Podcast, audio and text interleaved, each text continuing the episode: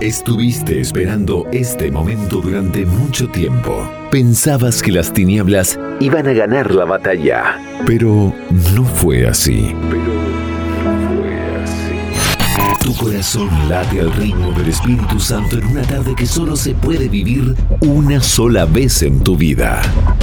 Una sola vez en tu vida.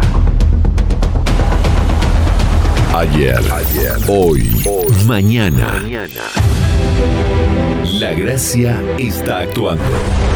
María está intercediendo por sus hijos. Que empiece a sonar el coro de los ángeles. Empieza una nueva forma de escuchar la radio. Segunda temporada del Cenáculo de la Inmaculada. Ama, sirve, reza, entrégate a Jesús. Partir de ahora todo puede cambiar. Comenzamos en 5, 4, 3, 2, 1. Bienvenidos. Bienvenidos. Ya es la hora. Empecemos a combatir el buen combate.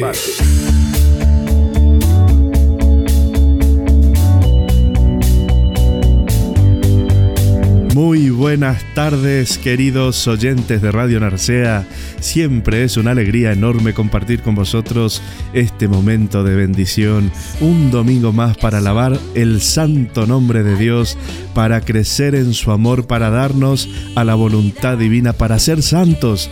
Hoy es el día que Dios nos regala para ello. El pasado ya no existe, el futuro aún no ha llegado. Aprovechemos el regalo del día de hoy para abandonarnos al océano de misericordia de Dios. Segundo domingo del tiempo ordinario ya no te llamarán abandonada ni a tu tierra devastada. A ti te llamarán mi predilecta, a tu tierra desposada, porque el Señor te prefiere a ti y tu tierra tendrá un esposo. Por eso hoy es un día único en tu vida, acuérdate, en tu historia de salvación. Con la protección amorosa de María Santísima, desterremos de nosotros toda clase de maldad y envidias. Dios no soporta los corazones soberbios. Rompe, Señor, toda cadena que nos ata y no nos deja sentirnos hijos amados por ti. Hoy, como en las bodas de Caná, permítenos ser esas vasijas que se dejan llenar de un vino nuevo, para que los demás vean en nosotros el milagro de amor que Dios puede hacer por la poderosa intercesión de nuestra Madre, la Inmaculada. Empecemos el programa de hoy invocando al Espíritu Santo, empecemos consagrándonos a María. En tiempos difíciles caminemos, luchemos y perseveremos en aquel que dio su vida por cada uno de nosotros. Bienvenidos al Cenáculo de la Inmaculada, un espacio dedicado a la evangelización sin fronteras. Un espacio dedicado para ti. Hoy en este día vamos a terminar el ciclo, la saga sobre los pecados capitales y he elegido para empezar el programa esta oración para pedir humildad. Señor Jesús, manso y humilde, desde el polvo me sube y me domina esta sed de que todos me estimen, de que todos me quieran. Mi corazón es soberbio, dame la gracia de la humildad mi Señor manso y humilde de corazón. No puedo perdonar, el rencor me quema, las críticas me lastiman, los fracasos me hunden, las rivalidades me asustan. No sé de dónde me vienen estos locos deseos de imponer mi voluntad, no ceder, sentirme más que otros. Hago lo que no quiero. Ten piedad, Señor, y dame la gracia de la humildad. Dame la gracia de perdonar de corazón, la gracia de aceptar la crítica y aceptar cuando me corrijan. Dame la gracia, poder con tranquilidad criticarme a mí mismo. La gracia de mantenerme sereno en los desprecios, olvidos e indiferencias de otros. Dame la gracia de sentirme verdaderamente feliz cuando no figuro, no resalto ante los demás, con lo que digo o con lo que hago. Ayúdame, Señor, a pensar menos en mí y a abrir espacios en mi corazón para que los puedas ocupar tú y mis hermanos. En fin, mi Señor Jesucristo, dame la gracia de ir adquiriendo poco a poco un corazón manso, humilde, paciente y bueno. Cristo Jesús, manso y humilde de corazón, haz mi corazón semejante al tuyo. María Santísima, Virgen dolorosa, tú que estás llena del Espíritu Santo, pide que el Espíritu Santo habite en mí. Cenáculo de la Inmaculada. Transmitiendo para todo el planeta Tierra desde la red de redes. Llevando la palabra de Dios a rincones inimaginables de tu corazón. El Espíritu Santo encenderá tu vida. Ábrete a la gracia. No temas, solo ten fe. Disfruta de la temporada número 2. Temporada número 2. No temas. Bendiciones, amados de Dios, Él nos ha elegido. Disfrutemos de esta tarde que es única, irrepetible, llena del amor de Dios. Saludos desde España, Pola Dayan de un rinconcito del suroccidente asturiano para el mundo entero. Saludos a yandeses, cangueses, tinetenses, ciudadanos del mundo, navegantes de la red de redes, cenáculo de la Inmaculada, temporada número 2, edición décimo tercera. Siempre es un gusto, siempre es una bendición. No te pierdas que lo mejor Dios lo tiene reservado para ti. Ánimo en estos tiempos difíciles, vamos a salir adelante, pero no de cualquier manera, vamos a salir santos para la gloria de Dios y así este mundo arderá nuevamente en el amor de Abba. No perdamos más tiempo, empecemos con el plato fuerte del día, meditemos el Santo Evangelio y su reflexión. La palabra de Dios puede cambiar tu vida. Contáctate con el Espíritu Santo, conéctate con el amor divino, edifica tu vida, abre tu corazón. Al tercer día se celebró una boda en Caná de Galilea, y estaba allí la madre de Jesús. Fueron invitados también a la boda Jesús y sus discípulos. Y faltando el vino, la madre de Jesús le dijo, No tienen vino. Jesús le respondió, Que nos va a ti y a mí, mujer. Mi hora aún no ha llegado. La madre dijo a los sirvientes, Haced lo que él os diga. Había allí seis tinajas de piedra para las purificaciones de los judíos, con una capacidad de dos o tres metretas cada una. Jesús les dijo, llenad de agua las tinajas. Y las llenaron hasta el borde. Les dijo entonces, sacad ahora y llevad al maestresala. Así lo hicieron. En cuanto el maestresala probó el agua convertida en vino, no sabía de dónde era, aunque sí lo sabían los sirvientes que habían sacado el agua, llamó al esposo y le dijo, Todos sirven primero el vino bueno, y cuando han bebido bastante sacan el de peor calidad tú has guardado el vino bueno hasta ahora. Así, en Caná de Galilea, hizo Jesús el primero de los signos con el que manifestó su gloria, y sus discípulos creyeron en él. Viene Jesús y el mundo cambia. Pasó el mundo viejo, ha venido el mundo nuevo. Jesús viene a nuestra vida y si creemos en el sentido fuerte que tiene esta palabra de San Juan, nuestra vida cambia. Pasamos de una vida gris a una vida pujante que baila y canta y rompe todas las falsas ataduras. El vino de Jesucristo, mi vino nuevo, nos dice, revienta los odres viejos. Pero ¿puede decirse todavía que la religión es el vino alegre de la vida? Hemos hecho del cristianismo algo triste, realmente poco embriagador. El agua de Caná el agua en la Biblia, el agua en San Juan brota con fuerza, purifica, es símbolo de la vida, el agua viva, pero no en Caná. Habían seis tinajas de piedra, como lo pedían los ritos de purificación de los judíos. Esa es el agua que va a cambiar Jesús. El agua, símbolo de una religión formalista. La religión viva de los judíos se había hecho cicátera y farisaica. Es la enfermedad que afecta a toda religión.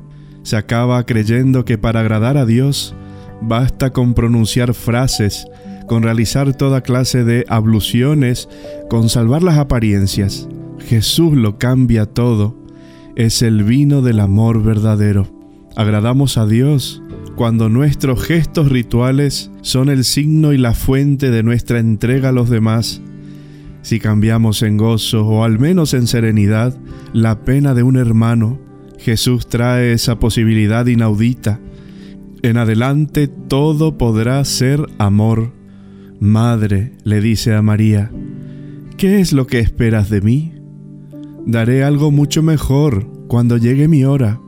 Pero aquí explota la fuerza engendradora de María. Lo trajo al mundo y lo traerá ahora a su vida pública con los medios de que dispone de madre del único. La discreción y la fe. Hay mayor discreción. No tienen vino. El vino se agotó por completo. Jesús no añade vino, sino que da el vino. Y qué fuerza de fe. Haced lo que os diga. Pocas palabras, las necesarias para que una joven pareja evite la humillación y pueda vivir su alegría. Y para que a nosotros nos entren ganas de pedirle a María la gracia de Caná, creer finalmente que Jesús lo cambia todo. No tienen vino, Nunca como entonces se ha presentado la Virgen en su específica función materna, la que me hace caer en la cuenta de lo que me falta. Una madre preocupada de lo que no tengo. Una madre que se da cuenta de lo que no soy. Como si me dijera, corres mucho, pero siempre llegas con retraso. Con retraso sobre todo respecto a ti mismo. Te inquietas demasiado pero concluyes bien poco, porque en tu existencia no hay espacio suficiente para el silencio, la adoración, la contemplación. Sobre tu mesa está todo, pero te falta el resto. Eres pobre de lo esencial. Hablas mucho de Dios, quizás demasiado, y te olvidas con frecuencia de hablar con Dios, de dejarlo hablar. Párate un momento antes que sea demasiado tarde Vive. No te dejes simplemente vivir. Vive de vida. No vivas del vacío, de la banalidad, de tonterías. No rellenes el vacío con cosas inútiles. No debes limitarte a mirar con ansiedad el reloj. Has de dar un significado a los días, a las horas, a los minutos. Tienes necesidad urgente de un suplemento de ser. No tienen vino. Por su vida, muerta y resucitada, Jesús nos ha concedido el don inestimable de poder ser hijos de Dios. Este es el vino mejor que Jesús reserva para el final de su vida. Las bodas de Caná las celebramos cada domingo en la Eucaristía, donde el Señor renueva la entrega de sí mismo, de su vino, de su sangre. María constata esta insuficiencia e indica dónde está la plenitud, en Jesús, el vino bueno que trae la alegría abundante, que saca de la situación insuficiente y desesperada en la que viven los hombres, nos da la posibilidad de crecer en la fe y en el amor. Que así sea. Pater noster, qui es in celis, sanctificetur nomen tuum adveniat regnum tuum, fiat voluntas tua, sicut in cielo et in terra. Panem nostrum quotidianum da nobis odie, et dimitte nobis debita nostra, sicut et nos dimittimus debitoribus nostris. Et ne nos inducas in tentationem, sed libera nos a malo. Amen.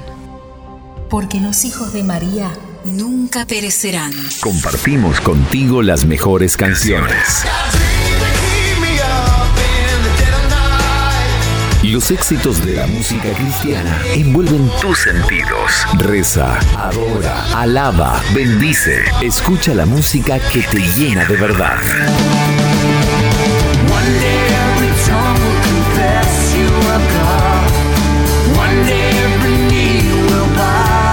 Cenáculo de la Inmaculada en tu frecuencia favorita.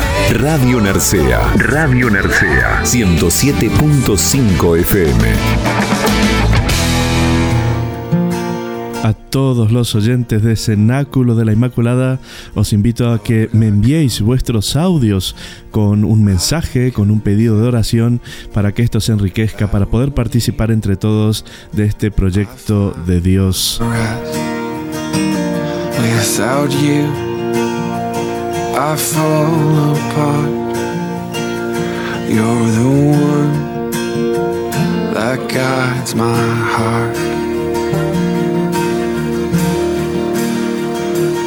Lord, I need you.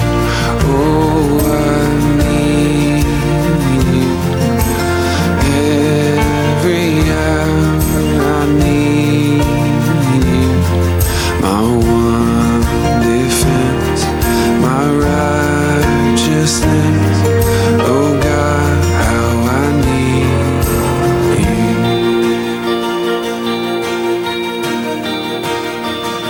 Where sin runs deep, your grace is more.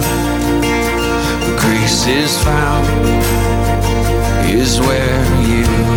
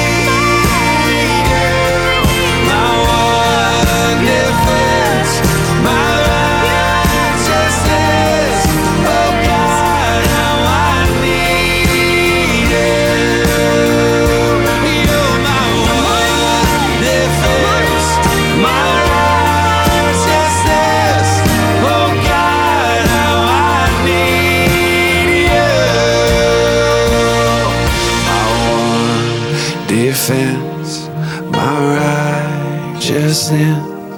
Oh God, how I need. Con Jesús no se puede tener una relación teórica. Ni imponerle condiciones. Ni darle un nombre que no es el suyo. Tiene que ser personal y saber que es Dios. En el fondo, solo me encuentro y me conozco cuando escucho que Dios pronuncia mi nombre. Cuando Él me revela quién soy y a qué me llama. Vivamos esta experiencia de amor como verdaderos hermanos. Vivamos un nuevo cenáculo con María.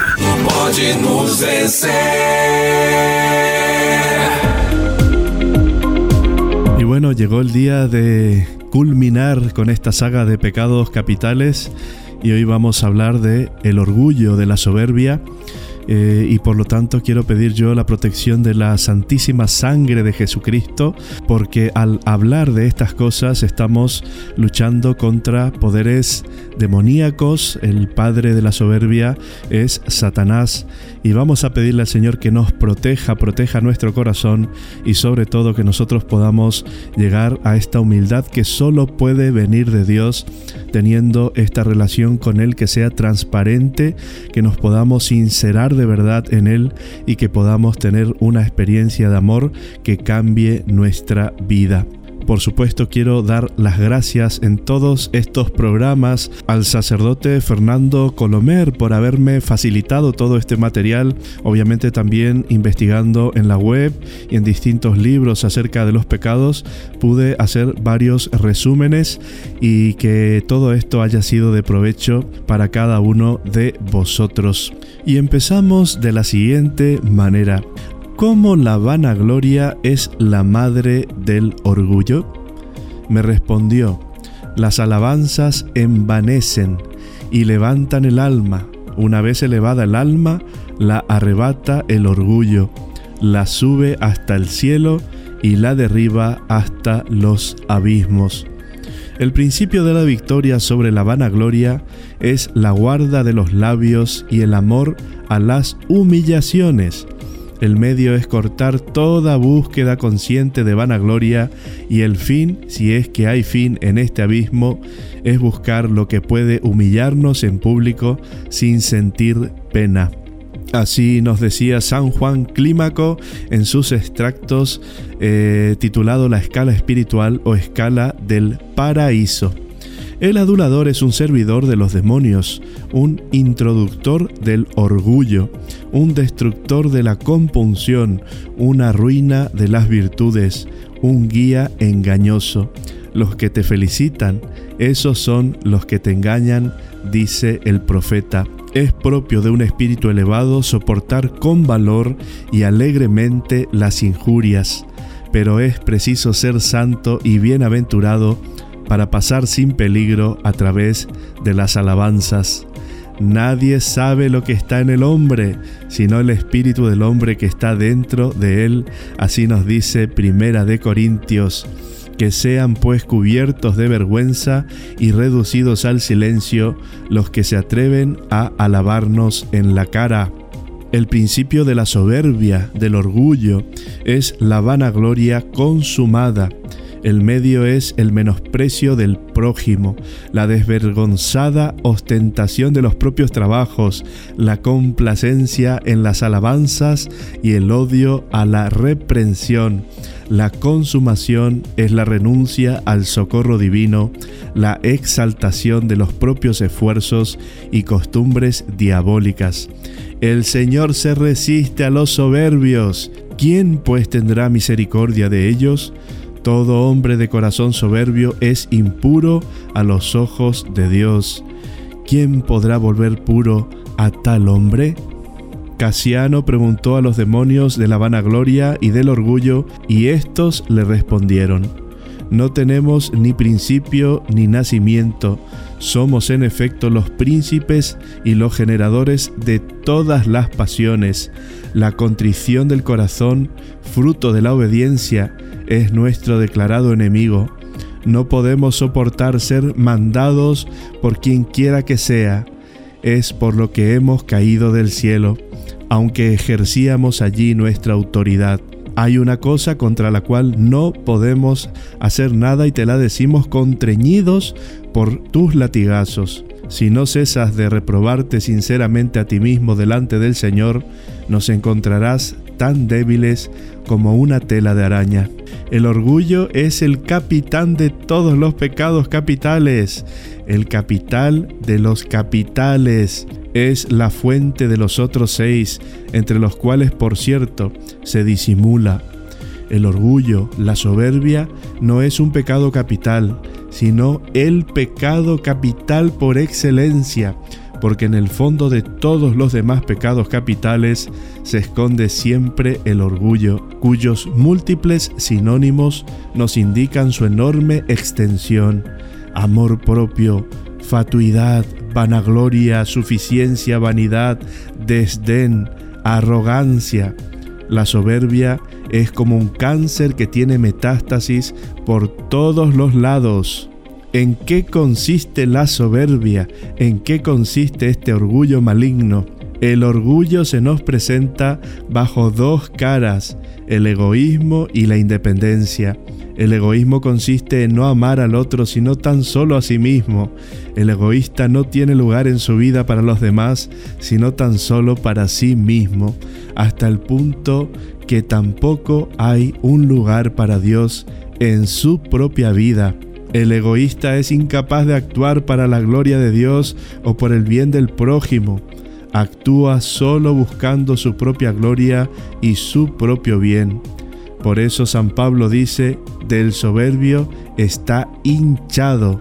Y San Juan Crisóstomo llama a la soberbia una hipocresía del alma. Un día el autor de teatro inglés Noel Coward encontró a uno de sus amigos en una velada y le dijo, como no tenemos tiempos de hablar de nosotros dos, hablemos de mí. Eso es el egoísmo, no tener tiempo ni lugar para el otro. Pero hay otra forma más sutil del orgullo, la independencia. En efecto, uno puede ser generoso, pensar en los demás, entregarse a los otros sin dejar de ser orgulloso, cuando hace todo eso tomándose a sí mismo como la fuente del propio ser. La película Erin Brockovich que interpretó Julia Robert y que refleja una historia real, presenta el caso de una persona que despliega una energía admirable para llevar adelante a sus tres hijos y para salvar de una explotación injusta a unas familias, pero es incapaz de decir gracias a quien le hace un favor. Es el prototipo del independiente que lo controla todo y que no quiere ser controlado por nadie, ni acepta fácilmente un consejo de nadie. Este tipo humano está exaltado por la sociedad contemporánea que idolatra a los triunfadores, a los jóvenes lobos, a los golden boys. Esta forma de soberbia se insinúa por todas partes, incluso en las personas que procuran una vida espiritual intensa. Es significativo que suficiencia sea uno de los sinónimos de orgullo. El orgullo es un hombre que se quiere bastar a sí mismo, y en esto consiste el pecado del demonio, que no es megalómano, puesto que él sabe perfectamente que no es Dios, sino que es alguien que no quiere recibir nada de Dios, que se conforma con lo que se puede dar Él y a sí mismo. Bueno, pues con esto empezamos este tema tan interesante, el broche de oro de los pecados capitales. Pero Señor, te pedimos la gracia y la fuerza para poder asumir todas estas cosas en nuestro corazón. Señor, moldéanos, límpianos, lávanos y enséñanos tus caminos, porque solo tú puedes hacer que nos renovemos por dentro. Solo tú puedes hacer, Señor, que muera la soberbia que existe en nosotros. Vamos a una tanda musical y seguimos con este tema que está interesantísimo. Están haciendo una nueva generación, los hijos de María. Allí, donde está la Madre, está Jesús. Empecemos esta historia de amor con Dios. Él nos espera con los brazos abiertos. Están haciendo una nueva generación. Los hijos de María. Sigamos luchando, permanezcamos en su amor. Llena de gracia, ayúdanos. Somos tus hijos. No dejes que el maligno enemigo nos seduzca. Tú que estás llena del Espíritu Santo, ven a rescatarnos. Que nazca un nuevo cenáculo para que unidos a ti todos lleguemos a Jesús. Cenáculo de la Inmaculada. Siente la intercesión de la Virgen María. Quiero saludar en esta tanda musical a todos los oyentes de República Dominicana, especialmente a Gigi, a su madre, a Roberto que está ahí. Os quiero un montón, gracias por acompañarme, gracias por seguirme en este programa. Pronto nos veremos Dios mediante. Un abrazo enorme en Jesús y María.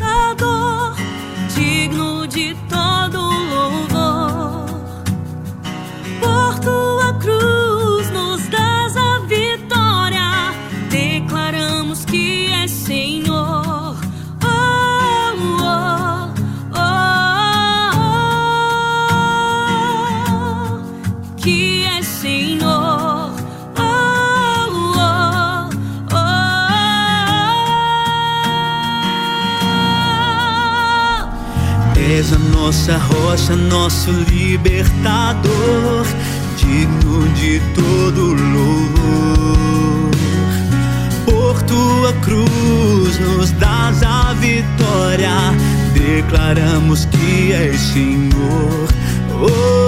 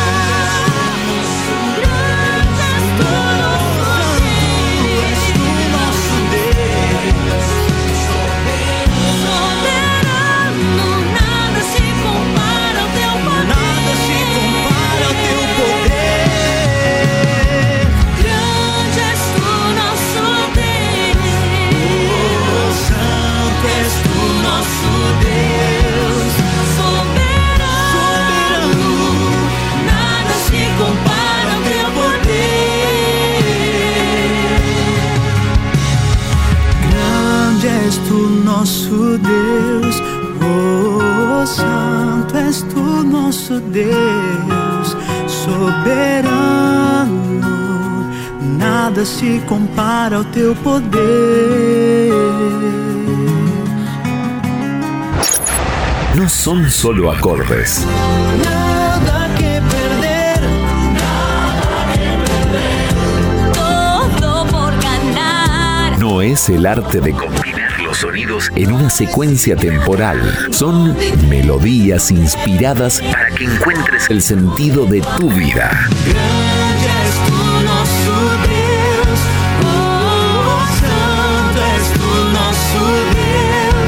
Ponemos la música que te llena de la gracia divina. Con María en el cenáculo oramos cantando.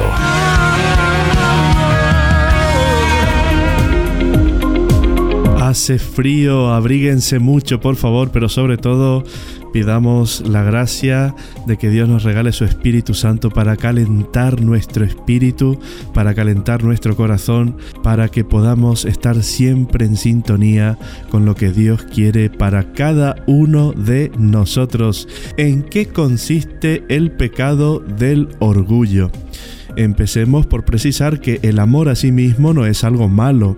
Cristo nos mandó que amáramos al prójimo como a nosotros mismos.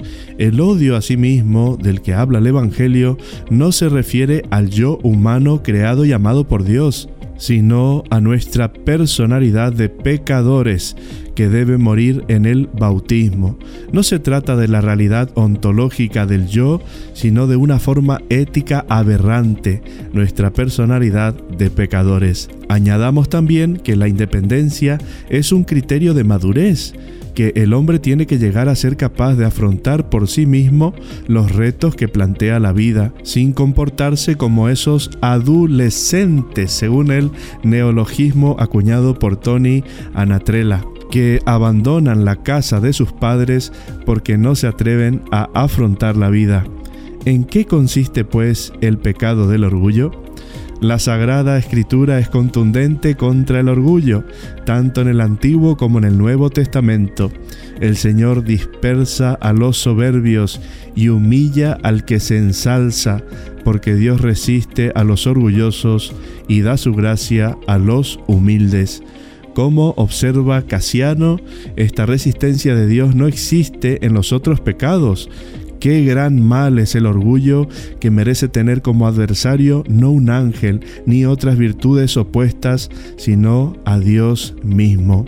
El orgullo en su variante egoísta olvida que el amor a sí mismo, que es legítimo y necesario, tiene como finalidad el servicio de Dios y del prójimo, tal como recuerda el Concilio Vaticano II. El hombre no puede encontrarse plenamente más que por el don sincero de sí mismo, y en su versión del independiente decide afirmarse oponiéndose en vez de darse, permaneciendo uno mismo. El independiente no quiere vincularse y cree que es libre porque no se vincula con lo que le rodea. Pero ¿por qué es un pecado capital? El inicio de todo pecado es el orgullo, la soberbia, afirma la escritura, por lo menos en la vulgata. Quien transgrede la ley de Dios lo hace porque prefiere su propia ley. El orgullo es no solamente el primer pecado y el pecado primordial, sino la fuente de todos los pecados pues todo el que comete un pecado capital sitúa a su persona en el centro del mundo, es decir, sufre de orgullo. Como dice C.S. Lewis, es muy fácil hacer que un hombre peque de gula, basta con hacerle creer que es un fino conocedor de la cocina. ¿Cómo se disimula la soberbia? La peor consecuencia del orgullo es que ciega al hombre.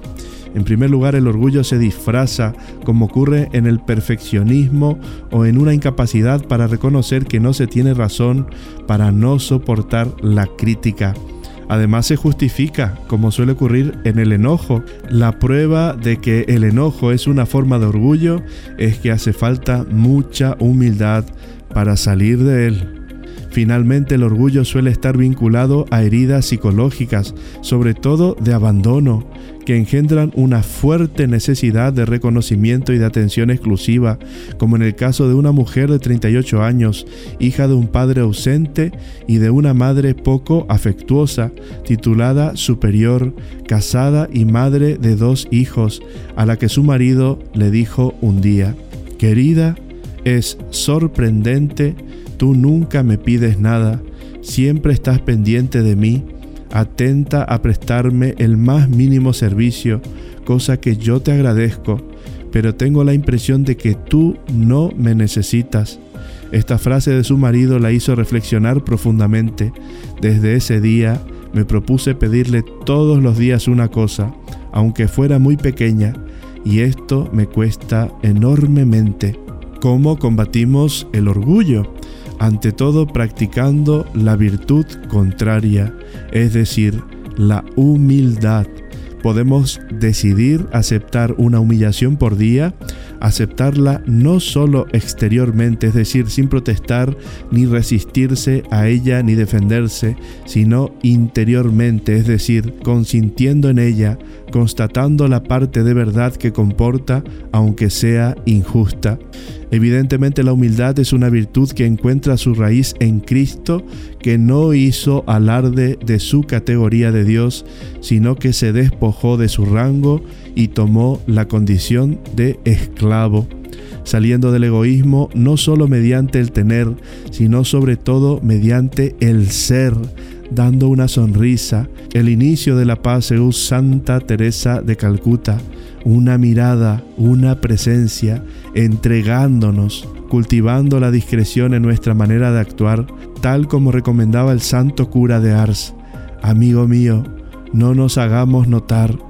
San Francisco de Sales insiste en que es muy importante vigilar el lenguaje para no hablar de nosotros mismos ni para bien ni para mal, salvo por pura necesidad, y en ese caso siempre con una extrema sobriedad. También insiste en que no hay que dar libre curso a la vivacidad e ingeniosidad de nuestro espíritu, pues cuando hablamos de nosotros mismos, tanto si es para excusarnos como para acusarnos, como si es para alabarnos o para despreciarnos, siempre nuestra palabra sirve de estímulo a la vanidad. Por eso, salvo que la caridad nos exija hablar de nosotros mismos y de lo nuestro, lo mejor es callar las palabras de desprecio de sí mismo, por ejemplo, si no proceden de una gran cordialidad y de un espíritu extremadamente persuadido de su propia miseria, constituyen la flor más refinada de todas las vanidades.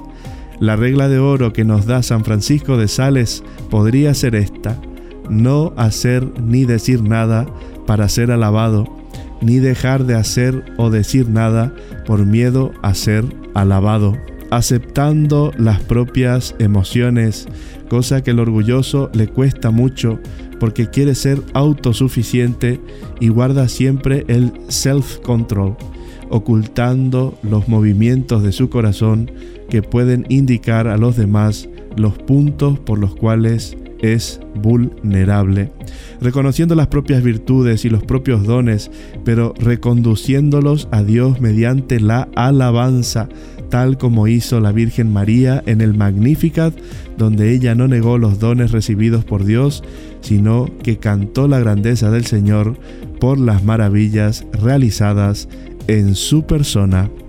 Bendito sea Dios, bendito sea tu santo nombre. Sigamos con este tema, danos la fuerza, ayúdanos a hacer siempre tu santa voluntad. Somos energía. Somos información. Vibramos, por lo tanto, resonamos. En tu corazón encontré la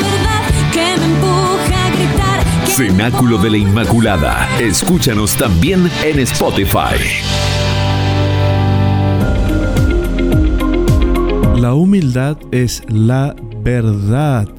No se trata de elegir entre no ser nada o serlo todo, sino de aprender a reconocer que todo don perfecto viene del Padre de las Luces, pues el cristiano puede gloriarse pero siempre en el Señor, reconociendo que Él es el origen y el término de todo don. En eso consiste la humildad, en recibirse del Padre en todo. ¿Qué posees que no hayas recibido? Y si lo has recibido todo, ¿por qué te enorgulleces? Reconociendo las propias deudas, con lo que se rompe la pretensión de suficiencia y de independencia propias del orgullo. Un rabino decía, citar las propias fuentes hace avanzar el reino de Dios meditar en Cristo, que al inicio de su vida afirmó que tenía que ocuparse de los asuntos de su Padre, y al final gritó, Padre, en tus manos encomiendo mi espíritu, con lo que nos recordó que Dios es el origen y el término de toda nuestra vida, que es precisamente lo que el orgullo rechaza. La coronación de espinas simboliza también el orgullo humillado, así como las tres caídas de Jesús durante el Vía Crucis, significa que Él asumió nuestra vulnerabilidad. El sentido del humor es una excelente medicina para curar el orgullo. Humor es una palabra que empieza con humildad y termina con amor. Gracias a la humildad, uno aprende que existe no por sí mismo, sino por otro. Y gracias al amor, aprende que existe no para sí mismo, sino para los otros. El diablo, el espíritu del orgullo, no soporta que se burlen de él, afirma C.S. Lewis. San Francisco de Sales nos habla de la humildad. Recordemos las enseñanzas de San Francisco de Sales al respecto. Hemos de amar nuestra miseria porque por medio de ella se manifiesta la misericordia de Dios y se afirma nuestra confianza en su indulgente bondad. La humildad tiene como objeto hacer que nos veamos a nosotros mismos tal como somos delante de Dios, en nuestra miseria y en nuestra pobreza. El punto más elevado consiste no solo en reconocer voluntariamente nuestra abyección, sino en amarla y complacerse en ella, no por falta de coraje o de generosidad, sino para exaltar a su divina majestad y para apreciar mucho más al prójimo al compararlo con nosotros mismos. Entre los pordioseros se considera que los que tienen las heridas más grandes y horrorosas son los mejores porque atraen con más facilidad las limosnas. Ante Dios, todos nosotros somos pordioseros, los más miserables son los mejores porque atraen con más fuerza la misericordia de Dios. Y en materia de pecado afirma San Francisco de Sales, hemos de mantener con más fuerza esta regla. Cuando pecamos hemos de estar pesarosos de haber pecado, pero hemos de abrazar de todo corazón la abyección que se deriva del pecado. Y si uno pudiera separar las dos cosas, yo guardaría celosamente la abyección y rechazaría el mal y el pecado. Sin embargo, hay que atender a la caridad, que a veces nos exige apartar de nosotros no solo el pecado, sino también la abyección que de él se sigue, para no escandalizar al prójimo.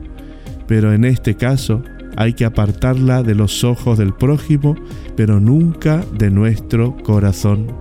Levantad vuestro corazón cuando haya caído con dulzura, humillándonos mucho ante Dios por el conocimiento de vuestra miseria, sin asombraros de vuestra caída, puesto que no es una cosa admirable que la enfermedad esté enferma, ni que la debilidad sea débil, ni que la miseria sea miserable. Nuestro santo insiste en que no nos hagamos ilusiones, Nuestros progresos serán lentos y nuestras victorias siempre precarias, pues es un grave error querer hacer el ángel cuando en realidad la perfección que debemos de realizar es una perfección propiamente humana, que avanza poco a poco, que utiliza incluso nuestras caídas para santificarnos. Por eso, no nos hemos de asombrar de nuestras miserias. Dios las ha visto ya muchas veces y su misericordia no rechaza los miserables, sino que se ejercita en hacerles el bien, poniendo la sede de su gloria en su abyección. Es nuestro amor propio el que pone una venda sobre nuestros ojos y nos hace creer que somos una esencia superior a la humanidad pecadora, cuando en realidad no es así. El amor propio puede ser mortificado en nosotros, pero nunca arrancado del todo. Por eso, de cuando en cuando, brota en nosotros, para que recordemos que aunque haya sido cortado por la base, su raíz todavía permanece en nosotros. El amor propio se está a veces quieto, como un zorro dormido, pero al igual que éste, saltará repentinamente sobre las gallinas. Por eso, hay que permanecer siempre vigilantes y defenderse de él con paciencia y dulzura, vigilando sus movimientos para desautorizarlos. Y como sus raíces penetran hasta las fibras más íntimas de nuestro ser, nunca seremos completamente dueños de los primeros movimientos que producen nosotros, el amor propio, la estima de nosotros mismos, la falsa libertad de espíritu, son raíces que no podemos arrancar fácilmente del corazón humano.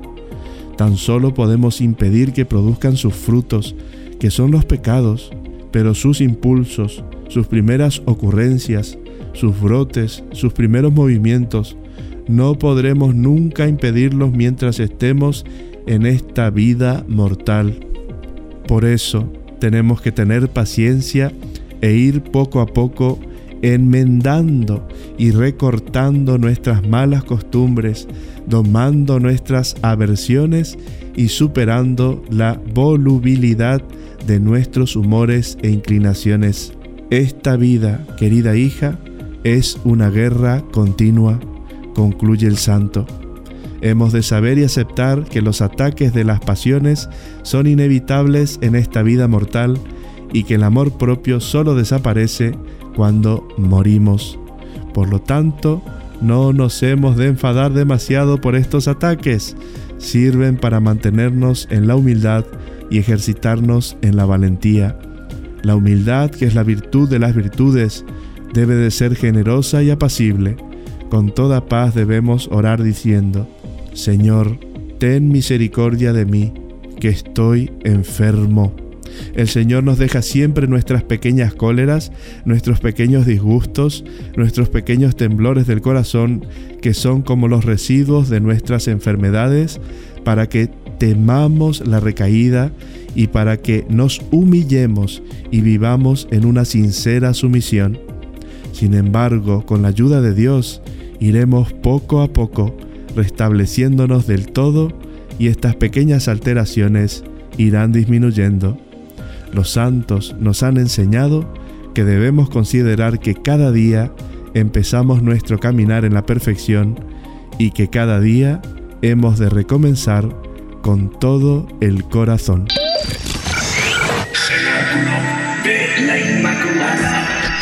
Radio Narcea para finalizar este programa del día de hoy, quisiera hacer un resumen de todo lo que hablamos y también algunas aportaciones personales según he discernido y rezado. La soberbia es el más grave de los pecados como actitud y manera de ser. Se identifica con el orgullo y la arrogancia en nuestro lenguaje, aunque puede haber un orgullo sano, digno, respetuoso de los demás, por ejemplo, como quien está orgulloso de sus hijos, pero con frecuencia ese mismo orgullo puede llevar a sentirse superior a los demás y así entra en el campo de la soberbia con todo su cortejo de vicios y maldades. La soberbia es el más grave pecado contra Dios, contra el prójimo y contra sí mismo. El hombre se hace autónomo desconociendo su condición de criatura.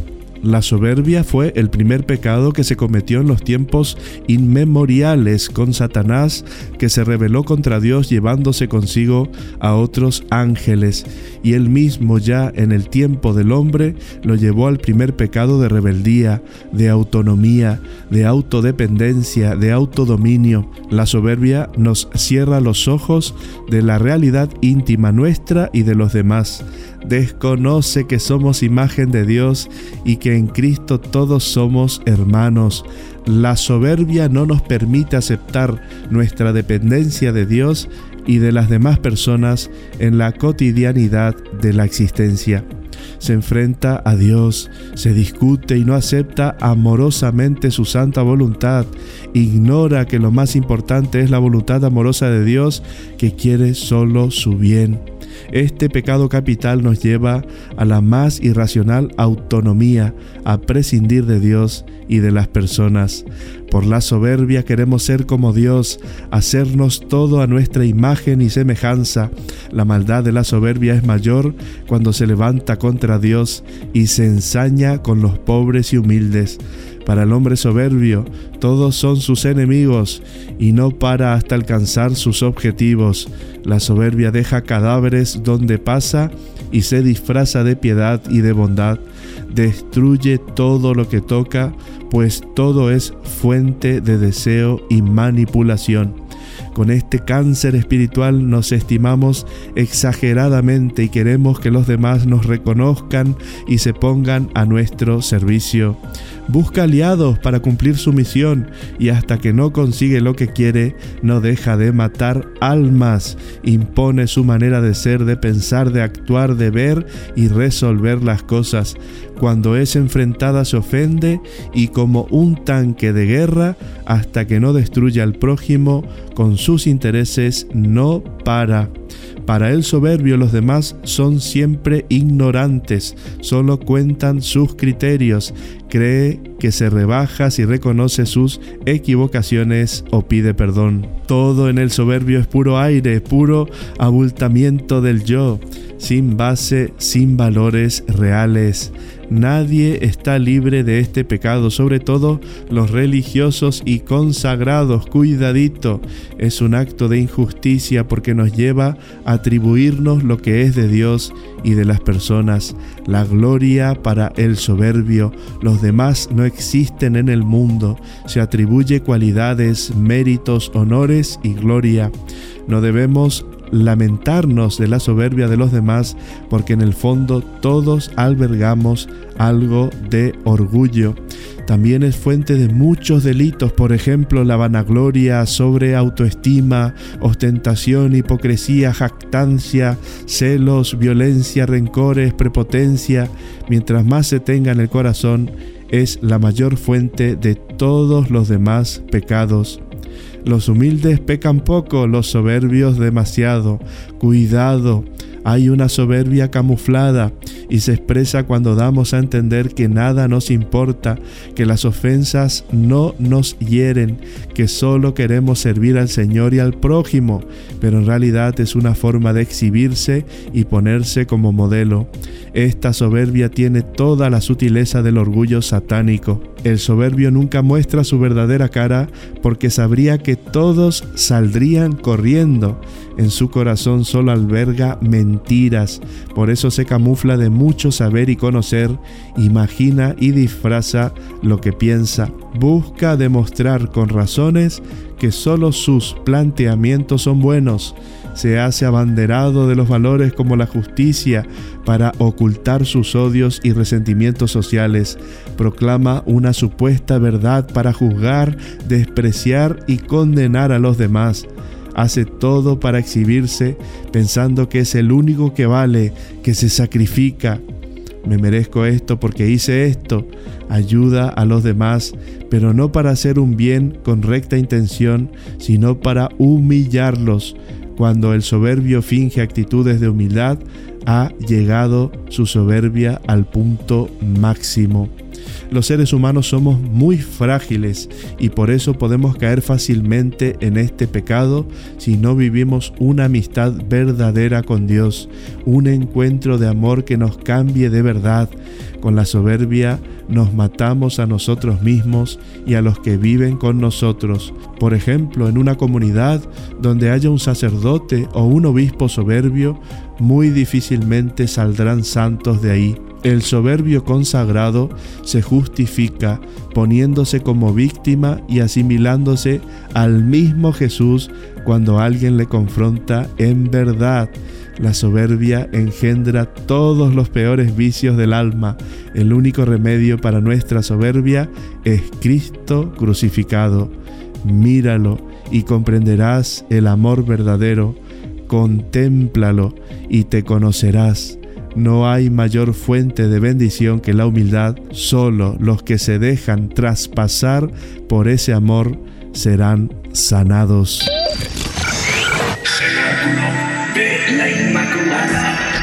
Radio Narcea.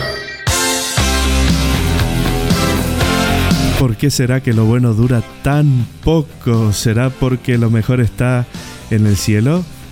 Aquí solo tendremos destellos del amor divino en el cielo será todo en plenitud. Hasta aquí llegamos con la décima tercera edición del Cenáculo de la Inmaculada. Recuerda que repetimos todos los lunes a las 12 del mediodía por tu frecuencia favorita Radio Narcea 107.5 FM y también desde Radio Narcea TV.es para todo el universo digital.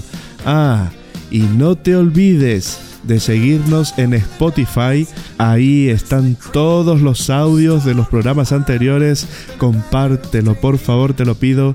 Así nos ayudas a llegar a más sitios, a más gente que necesita escuchar la palabra de Dios. Hasta el domingo que viene, si Dios quiere, hasta el reencuentro feliz y bendecida semana. Esto no es el final.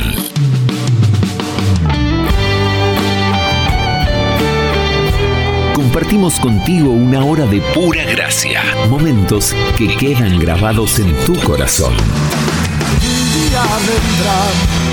Salvará a los santos. Cenáculo de la Inmaculada. Cenáculo de la Inmaculada. Volveremos la semana que viene a la misma hora en tu frecuencia favorita. Que la gracia de Dios inunde tu corazón y te llene del Espíritu Santo. Rezamos por ti.